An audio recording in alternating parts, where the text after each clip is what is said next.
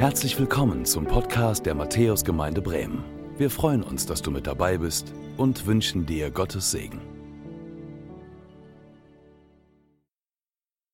Schön, dass du eingeschaltet hast und dass du dabei bist ähm, bei diesem Gottesdienst, dem ersten Gottesdienst zu Beginn der Passionszeit. Und wir setzen unsere Predigtreihe fort, eine neue Schöpfung. Und vergangenen Sonntag hast du viel gehört darüber, dass unsere Gedanken verändert werden können. Den Sonntag davor, dass es im Herzen beginnt. Und davor, dass alles damit anfängt, dass wir Gottes Stimme hören, dass wir auf ihn hören und auf das, was er uns zu sagen hat. Und ich mache heute mal den Anfang indem ich etwas zugeben möchte. Ich möchte zugeben, dass ich an jeder schlechten Entscheidung, die ich je getroffen habe, beteiligt war. Ich war an jeder schlechten Entscheidung, die ich je getroffen habe, beteiligt. Alle schlechten Entscheidungen innerhalb meiner Ehe, in Bezug auf meine Freunde, meine Kolleginnen und Kollegen, meinem Geld, meiner Zeit, ich war daran beteiligt. Ich entscheide mich, um 23 Uhr die Chipstüte aufzumachen, anstatt aufs Laufband zu gehen. Ich entscheide mich kurz vorm Schlafengehen nochmal auf Insta zu gehen und dann eine Stunde dort hängen zu bleiben, anstatt einfach einzuschlafen und dann kann ich nicht einschlafen, weil ich eine Stunde da rumgehangen habe und mir die Bilder noch so nachgehen. Ich entscheide mich, wenn ich die Amazon-App öffne und da steht, gönnen Sie sich mal etwas, dann entscheide ich mich dazu, Zeug zu kaufen, was ich gar nicht brauche und dann kommt es zu mir nach Hause und ich weiß manchmal schon gar nicht mehr, was ist eigentlich, was habe ich eigentlich schon wieder bestellt und dann gucke ich es mir an, dann liegt es da drei Wochen und dann retourniere ich das, weil ich weiß, ich brauche das eigentlich gar nicht. Kennst du vielleicht? Und der Grund, warum es mir überhaupt nicht unangenehm ist, das so mit dir zu teilen heute ist, ich weiß, dir geht es nicht anders. Ich weiß genau, dir geht es nicht anders, denn du warst auch an jeder schlechten Entscheidung beteiligt, die du je getroffen hast. Das ist so. Die größte Herausforderung in deinem Leben schaut dir jeden Morgen in den Spiegel. Schau dich an. Die größte Herausforderung in deinem Leben schaut dich jeden Morgen im Spiegel an. Du bist nicht einfach. Ich bin nicht einfach. Und letzte Woche haben wir über die Veränderung des Herzens, äh, des, der Gedanken gesprochen, über das Herz als Schaltzentrale davor. Und wir haben da schon hören und lernen dürfen, dass Gott eingreifen muss, damit sich bei uns was verändert dass schon etwas Übernatürliches geschehen muss, damit sich bei uns etwas verändert. Dass Jesus Mauern einreißen muss und kann, wenn wir ihn denn lassen. Dass wir, wenn wir Gottes Realität in den Fokus nehmen, wenn wir uns auf ihn ausrichten, dass er unsere schlechten Gedanken, die uns manchmal gefangen nehmen wollen, ersetzen kann durch gute Gedanken, denn der Geist Gottes führt uns in alle Wahrheit. Es braucht Gottes übernatürliches Eingreifen in unser Leben, aber es braucht auch gute Entscheidungen, die wir treffen. Es braucht auch gute Entscheidungen, die du triffst. Und hierin liegt die eigentliche Herausforderung, denn wir sind nicht einfach. Ganz im Gegenteil, wir sind stur. Wir sind stur, weil wir Gewohnheitstiere sind. Wir sind Gewohnheitstiere. Und ich habe euch was Tierisches zu erzählen. Ich war am Donnerstag im Park links der Weser, das ist hier in der Nähe, und ähm, war da mit jemandem spazieren. Und wir waren nicht alleine, sondern die einjährige Hündin Emily war dabei. Und Emily musste immer ganz stark an die Leine genommen werden, wenn ein anderer Hund vorbeikam. Und selbst dann an der Leine ist sie dann ganz eng an den so, so bei uns gegangen und hat die anderen Hunde immer so angeknurrt. Und das ist wohl so ein Verhalten, das hat sich Emily irgendwie abgeguckt bei jemandem. Das hat sie irgendwie, als sie noch bei ihrem Züchter war, hat sie sich das angeeignet. Und damit sie jetzt ihr Verhalten ändert, geht sie in die Hundeschule. Und was ich am Donnerstag gelernt habe, was du vielleicht auch nicht wusstest, ich wusste es auf jeden Fall nicht, ist, es braucht jetzt 2000 Wiederholungen des richtigen Verhaltens, damit Emily andere Hunde nicht mehr anknurrt. 2000 Wiederholungen braucht es. Und weißt du, so wie Emily sind auch wir Gewohnheitstiere. Und auch wir sind nicht einfach zu führen. Wir sind nicht einfach zu führen. Viele von uns möchten gerne Anführer sein, aber wenn wir mal ganz ehrlich sind, wir kriegen uns noch nicht mal selbst geführt und wären gerne Leiter und Anführer. Und darum soll es heute gehen. Heute soll es darum gehen, wie führen wir uns selbst eigentlich richtig? Wie reden und tun wir mit unseren Körpern das, was Gott in unserem Herzen, unseren Gedanken vielleicht schon umgestaltet hat? Wie zeigt sich das Werk, was Gott in dir und mir begonnen hat, auch in unseren Werken? Darum geht es heute. Was müssen wir vielleicht 2000 Mal anders tun, damit sich Automatismen verabschieden und neue, gute Gewohnheiten Einzug halten in unser Leben. Und wo sollten wir vielleicht in den Unterricht gehen? Wo müssen wir vielleicht zur, nicht Hundeschule, sondern zur Lebensschule gehen? Darum geht es heute, wenn ich so ein bisschen die Frage stelle, mein Körper ein Tempel? Fragezeichen. Diese Herausforderung im Spiegel, der wir jeden Morgen ins Gesicht blicken, ähm, diese Herausforderung, die, die kannte auch der Apostel Paulus und der ist regelmäßig an sich selbst verzweifelt. Das lesen wir in dem Römerbrief Kapitel 7, Vers 19 und du kennst den Vers vielleicht, vielleicht auch nicht, aber da sagt er, dieser Glaubensheld, ich tue nicht das Gute, das ich tun will, sondern das Böse, das ich nicht tun will. Ich tue nicht das Gute, das ich tun will, sondern das Böse, was ich nicht tun will. Und warum kriegt sich Paulus nicht selbst geführt? Warum kriegst du, warum krieg ich mich manchmal nicht selbst geführt? Er erklärt warum. Er fährt fort in Vers 21 und sagt, so sehr ich das Richtige tun will, was bei mir zustande kommt, ist das Böse. Zwar stimme ich meiner innersten Überzeugung nach dem Gesetz Gottes mit Freude zu, doch in meinem Handeln sehe ich ein anderes Gesetz am Werk. Mein Handeln wird vom Gesetz der Sünde, die in mir wohnt, bestimmt. Das heißt, wenn du mal an die letzten beiden Wochen zurückdenkst, selbst wenn wir in unserem Herzen verändert sind, in unserem Gedanken verändert sind, wir vielleicht innerlich zu der Überzeugung gelangt sind, ja, das, was Gott mir sagt, ist richtig und gut und danach will ich leben, kann es sein, dass unser Handeln eine ganz andere Sprache spricht. Und vielleicht hörst du bereits Gott zu. Vielleicht hat er bereits angefangen, an deinem Herzen zu arbeiten. Erste Mauern sind eingerissen. Du fokussierst ihn, versuchst dich auszurichten, jeden Tag neu. Ähm, und trotzdem geht es dir so wie Paulus auch. Und du sagst, ey, in meinem Innern weiß ich's, aber ich kriege die PS irgendwie nicht auf die Straße. Das Gute ist, das Ermutigende ist, nicht nur Paulus ging das so. Auch der Gemeinde in Korinth ging das so. Und an die schreibt Paulus einen Brief den ersten Korintherbrief. Und in diesem Brief antwortet er auf einige Fragen, die sie so hatten. Er antwortet aber auch auf Dinge, die ihm mündlich zugetragen waren, Spannungen in der Gemeinde, die entstanden waren. Eine Gemeinde, die, er war nach Korinth gekommen, er hatte anderthalb Jahre dort gelehrt, dort als Zeltmacher gearbeitet und in dieser Zeit war sie entstanden, diese Gemeinde. Und er verließ die Gemeinde, es kam zu Spannungen, weil sich eine, weil sich die Leute verschiedenen Leitern zugeordnet haben. Es kam zu so einer Lagerbildung. Und es ging so weit, dass sich einige sogar gegenseitig vor Gericht verklagt haben. Und was Sex anging, das Thema, da, da, war der Umgang total lax und in der Gemeinde war Prostitution gang und gäbe, ein Riesenthema. Und geistgewirkte Liebe wiederum, die war Mangelware bei Fragen zu so Essensriten, so wie, was macht, wie geht man mit Götzenfleisch um und so weiter, da waren sie aber wiederum mega, mega strikt.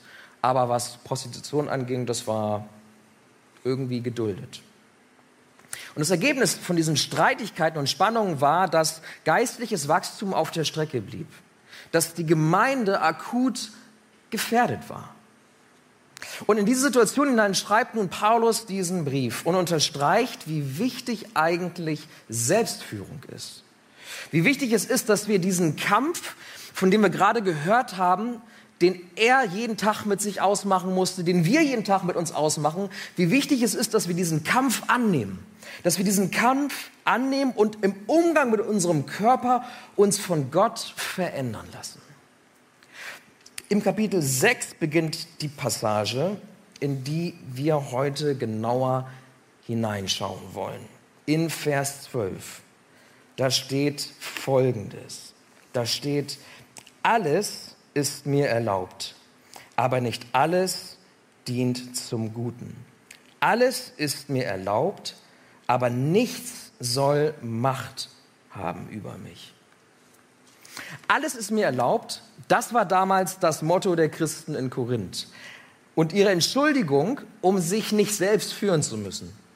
Ist mir doch alles erlaubt. Ich kann auch machen, was ich will. Aber Paulus erinnert sie daran, ja, aber nicht alles ist gut für dich und ist gut für andere.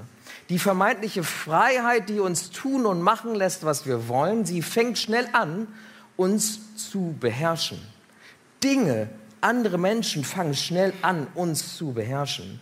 Sie erhalten Vollmacht über uns. Das ist das, was hier wortwörtlich im Griechischen steht. Vollmacht über uns, die Kontrolle über uns. Und Paulus warnt die Gemeinde in Korinth und uns dann einige Verse später vor so einer Situation oder erinnert uns an Folgendes in den Versen 19 und 20. Er erinnert uns, Habt ihr denn nicht vergessen, dass euer Körper ein Tempel des Heiligen Geistes ist? Der Geist, den Gott euch gegeben hat, wohnt in euch. Und ihr gehört nicht mehr euch selbst. Gott hat euch als sein Eigentum erworben. Denkt an den Preis, den er dafür gezahlt hat. Darum geht mit eurem Körper so um, dass es Gott Ehre macht.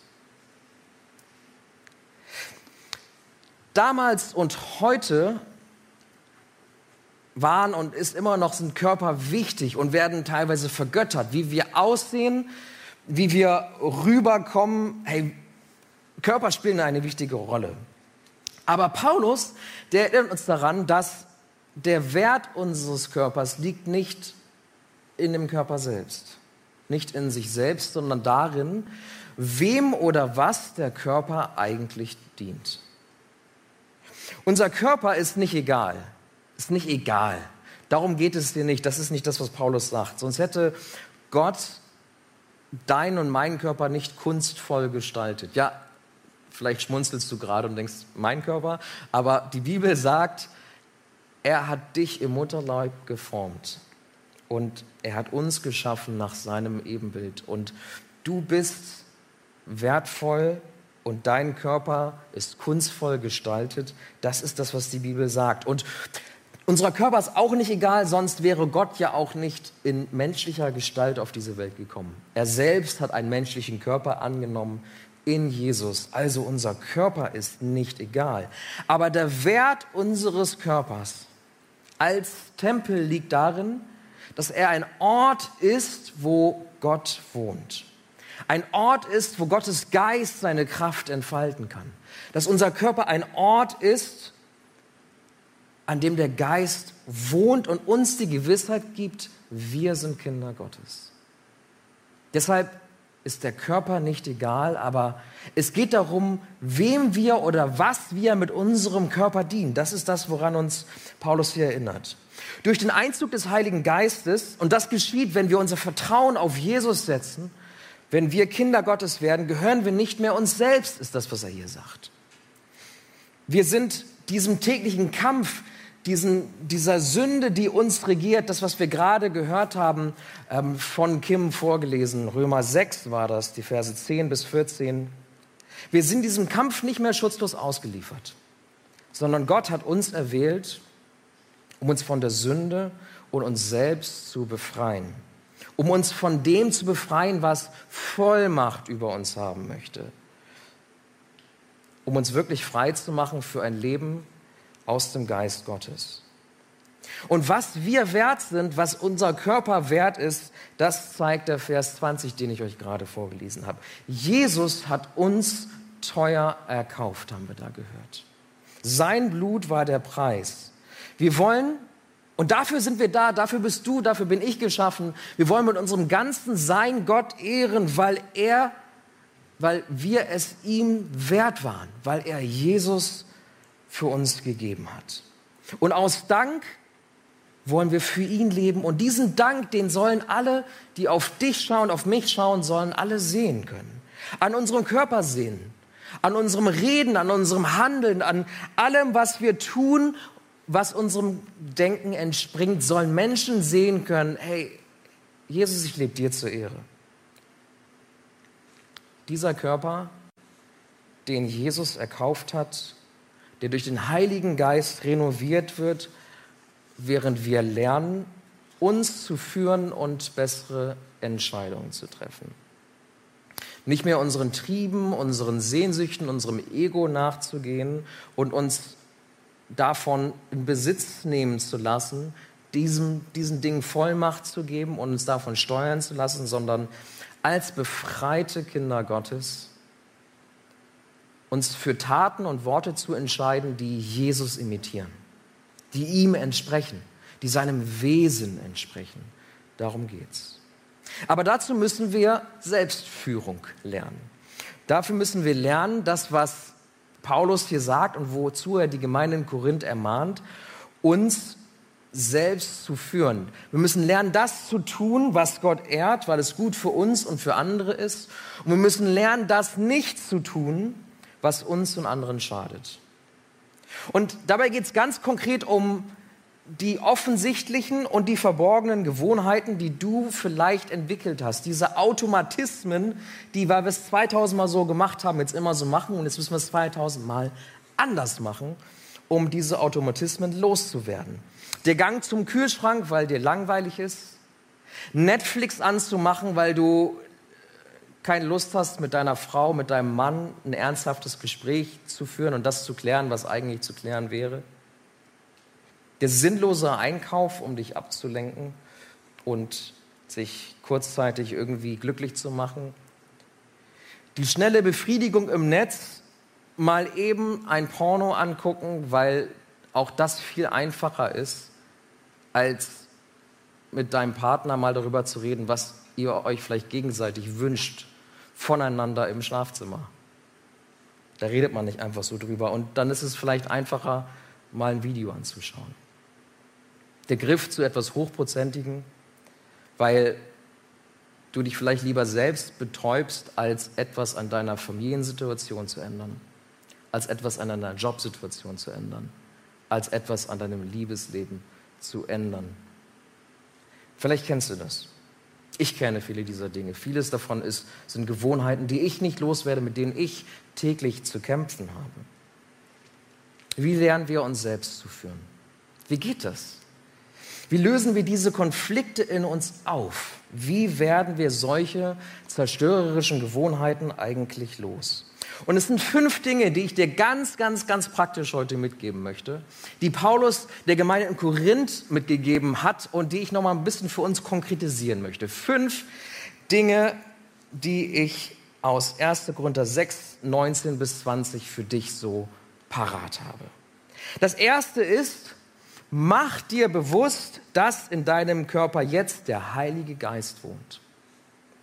Wenn du dich für Jesus entschieden hast und wenn du es noch nicht getan hast, dann lade ich dich dazu ein, das zu wagen. Dann zieht er, der Heilige Geist, bei dir ein. Und dein Körper wird zu einem Tempel dieses Geistes. Ja, genau dieser Körper, wo du vielleicht dich im Spiegel anschaust und sagst, dieser Körper echt jetzt? Er wird zu einem Tempel des Heiligen Geistes. Und dieser Körper ist dann Gottes Eigentum. Das ist das, was wir gerade gelesen haben. Er wird zu Gottes Eigentum. Und er hat den höchsten Quadratmeterpreis für deinen Körper bezahlt, der je bezahlt worden ist. Er hat seinen Sohn für dich gegeben. Das war der Kaufpreis. Deshalb dein Körper, wenn du Kind Gottes bist, ist ein kostbarer Tempel Gottes. Und vielleicht musst du das heute neu festmachen. Vielleicht musst du das heute neu festmachen. Und ich habe eine verrückte Idee, vielleicht lässt du dich darauf ein. Probier doch mal Folgendes. Nimm dir einen Moment der Ruhe. Das kannst du jetzt machen, das kannst du aber auch nachher machen oder in der Woche machen. Nimm dir einen Moment der Ruhe, werde innerlich ruhig. Lies vielleicht eine oder zwei oder drei dieser Bibelstellen, die wir gerade gemeinsam gelesen haben. Lies sie nochmal. Und vielleicht magst du dich dann auf den Boden legen. Alle Glieder von dir strecken, die Augen schließen und im Kopf durch jedes Körperteil gehen und Folgendes sagen. Herr, dieser Körper gehört dir. Gebrauche ihn zu deiner Ehre. Danke, dass du mich gebrauchen möchtest. Ganz praktisch. Kannst du jetzt tun. Kannst du auch tun, wenn vielleicht nicht gerade jemand mit auf der Couch sitzt und du dich dort lang machen möchtest. Ganz praktisch. Vielleicht ist das für dich dran, neu zu sagen, mein Körper gehört dir her und soll ein Tempel sein, der dich ehrt. Nach dem ersten Gottesdienst kam ein Bruder auf mich zu und hat gesagt, Philipp, ich war Raucher und ich habe diesen Vers, 1. Korinther 6, 19 und 20, den habe ich aufgesagt, immer wenn ich mir eine Fluppe anzünden wollte und seitdem rauche ich nicht mehr. Vielleicht ist das heute für dich dran. Das Zweite, wir sind Gewohnheitstiere. In deinem Körper gibt es alte Gewohnheiten und Automatismen, die dir und anderen schaden. Decke sie auf. Selbstführung beginnt damit, dass du ehrlich mit dir bist. Diese Person, die du anschaust im Spiegel jeden Morgen, diese Person ist geschaffen nach dem Ebenbild Gottes, ist wertvoll und diese Person, du verdienst die Wahrheit. Du verdienst ehrlich mit dir selbst zu sein. Keine Lügen mehr. Keine Entschuldigungen mehr, warum du Kontakt zu deinem Ex-Freund aufgenommen hast. Keine Entschuldigungen mehr, warum du den Rat deiner Eltern und Freunde ignorierst, weil sie sich angeblich gegen dich verschworen haben und du weißt eigentlich, haben sie recht. Sei ehrlich mit dir selbst. Und ich habe eine Frage für dich, die du vielleicht mitnehmen möchtest und die du vielleicht in Zukunft stellen möchtest, wenn du weißt, wenn du merkst, hey, da ist wieder etwas in mir, was jetzt gerade irgendwie durchdringen möchte und Macht in mir ergreifen möchte. Frag dich doch, warum tue ich, was ich tue? Warum tue ich, was ich tue? Nicht, warum habe ich das oder jenes getan, das ist dann zu spät, da, ne, dafür ist dann zu spät, wenn du es im Nachhinein fragst, sondern frag doch ganz konkret, warum tue ich jetzt, was ich tue? Oder vielleicht noch besser, warum tue ich, was ich tue, wirklich? Warum sage ich dies oder jenes eigentlich wirklich? Warum ist mir das Bild was ich auf Insta von mir abgebe, eigentlich wirklich wichtig? Warum ist mir der Eindruck, den ich bei anderen erwecken möchte, eigentlich wirklich wichtig? Warum schiebe ich das wirklich auf? Warum esse ich das wirklich? Warum trage ich das, was ich trage, eigentlich wirklich? Warum gehe ich an Orte, an die ich gehe, eigentlich wirklich? Und warum texte ich ihr oder ihm eigentlich wirklich? Sei ehrlich mit dir selbst. Daran muss ich mich immer wieder erinnern. Die Person, der du morgens im Spiegel ins Gesicht schaut, sie hat's verdient. Du verdienst die Wahrheit, auch wenn sie weh tut. Und wenn du ein schlechtes Gewissen hast, dann ist es gut. Dann nimm das. Und dann nimm das als Motivation dafür, ab jetzt bessere Entscheidungen zu treffen. Und stell dir diese Frage, warum tue ich, was ich tue, eigentlich wirklich?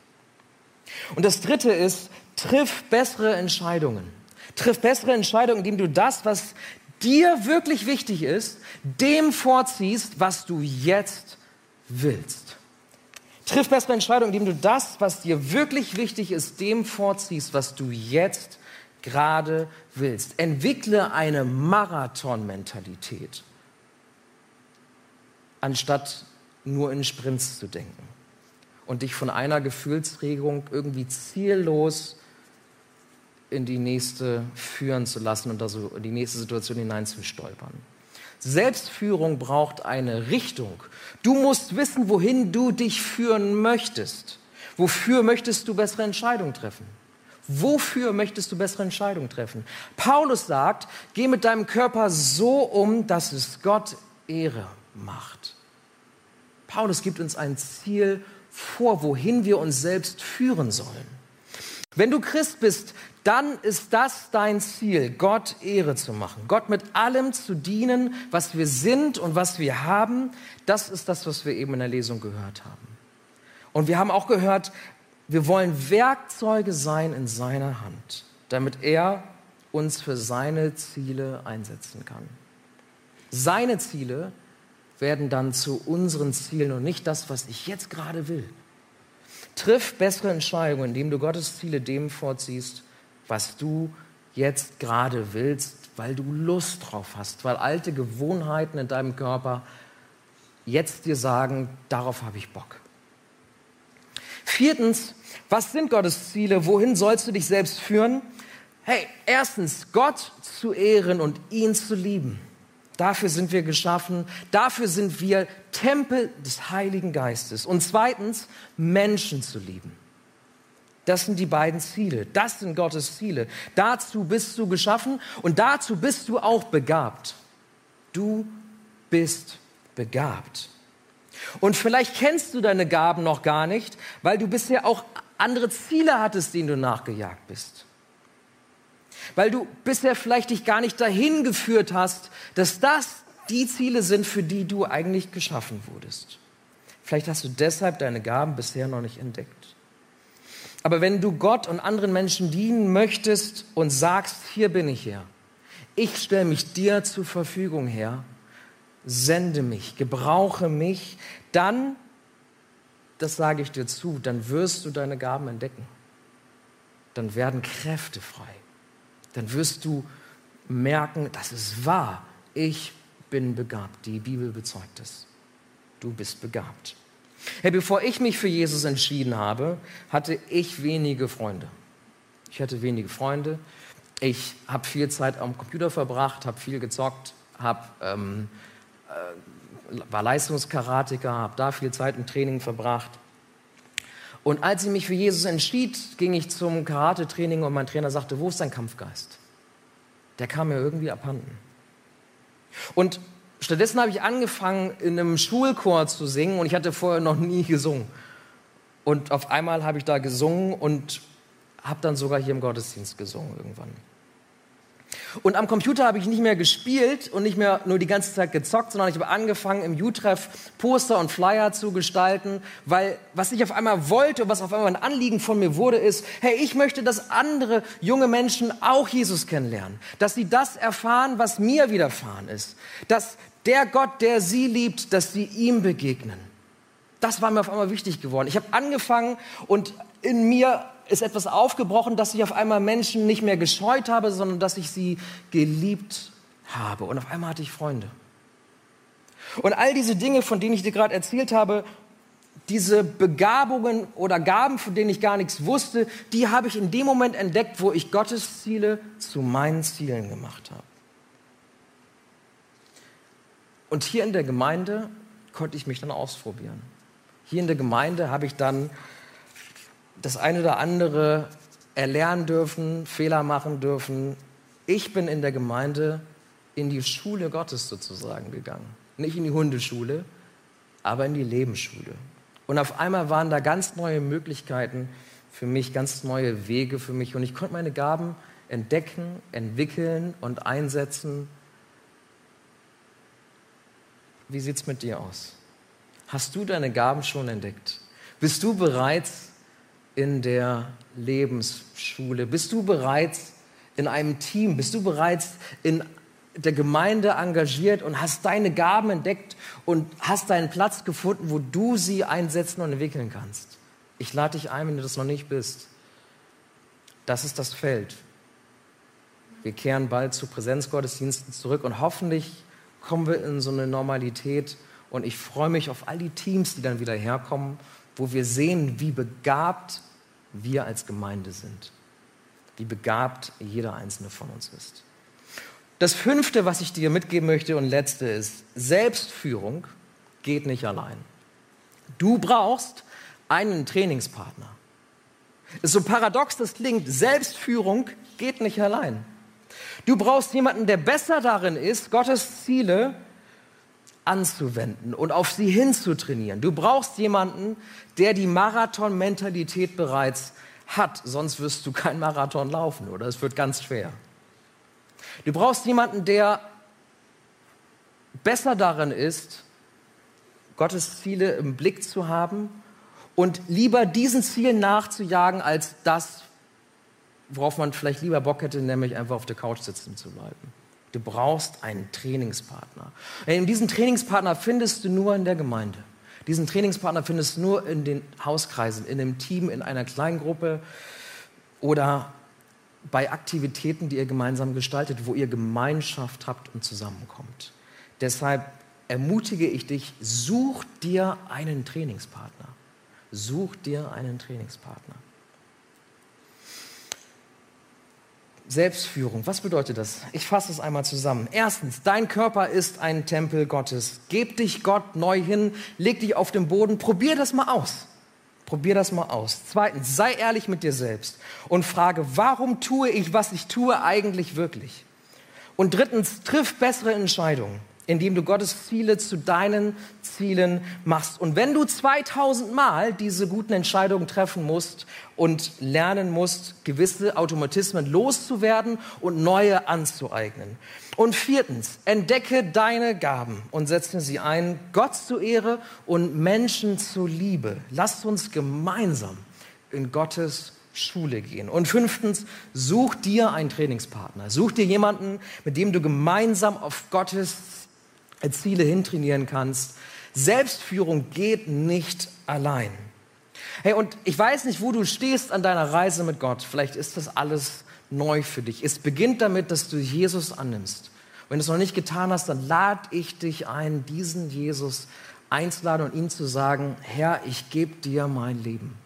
Und wenn du das schon getan hast, dann möchte ich dich ermutigen, diese Schritte zu gehen. Diese Schritte zu gehen. Und ob du jetzt bei Schritt drei oder vier bist, das weißt du, was gerade dran bist, ist. Aber lerne, dich selbst zu führen.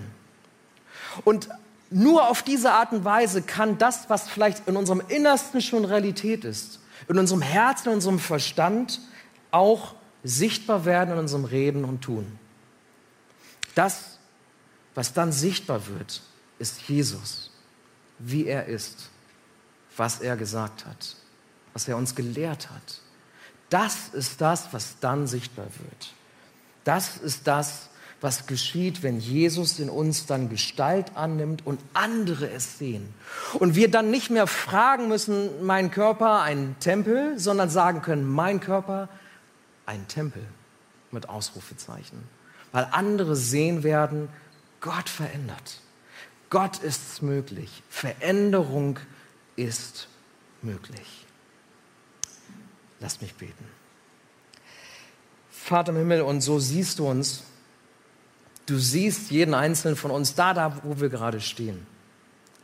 Und ob wir gerade ganz am Anfang sind und Jesus dich noch gar nicht persönlich kennen. Oder ob wir die erste Trainingseinheit schon geschmissen haben ob wir gefangen sind in unseren Gewohnheiten, in Pornografie, nicht mehr wissen, wie wir mit unserem Lebenspartner reden sollen, nicht wissen, wie wir aus Süchten herauskommen. Du siehst uns da, wo wir sind. Und du sagst uns, ich liebe dich. Ich habe das Teuerste für dich gegeben. Du bist mein Eigentum. Du bist mein Kind. Du bist ein Tempel, dafür bist du gemacht. Und du bist begabt. Und das sprichst du uns so zu. In unsere Lebenssituation, egal da, wo wir sind. Und ich danke dir dafür. Und ich möchte dich bitten, dass du dieses Wort immer wieder in uns entfachst, wiederholst. Heiliger Geist, dass du uns diese Wahrheiten immer wieder vor Augen führst. Dass das das ist, was stimmt und nicht das, was andere über uns sagen.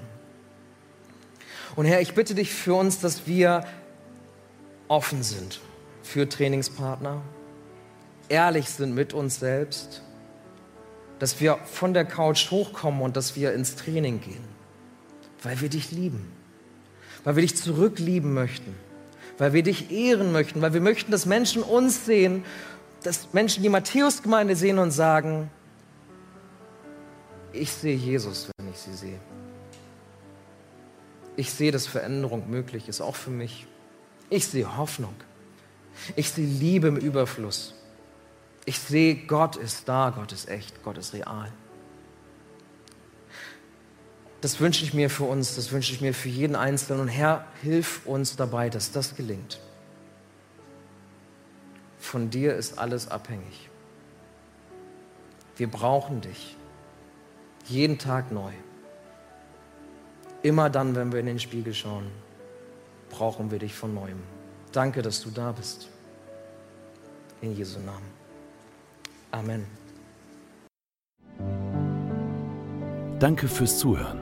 Wir hoffen, dass du heute inspiriert und ermutigt wurdest durch Gottes lebendiges Wort. Unser Gebet ist, dass es viel Frucht bringt. Weitere Infos findest du unter www.matthäus.net.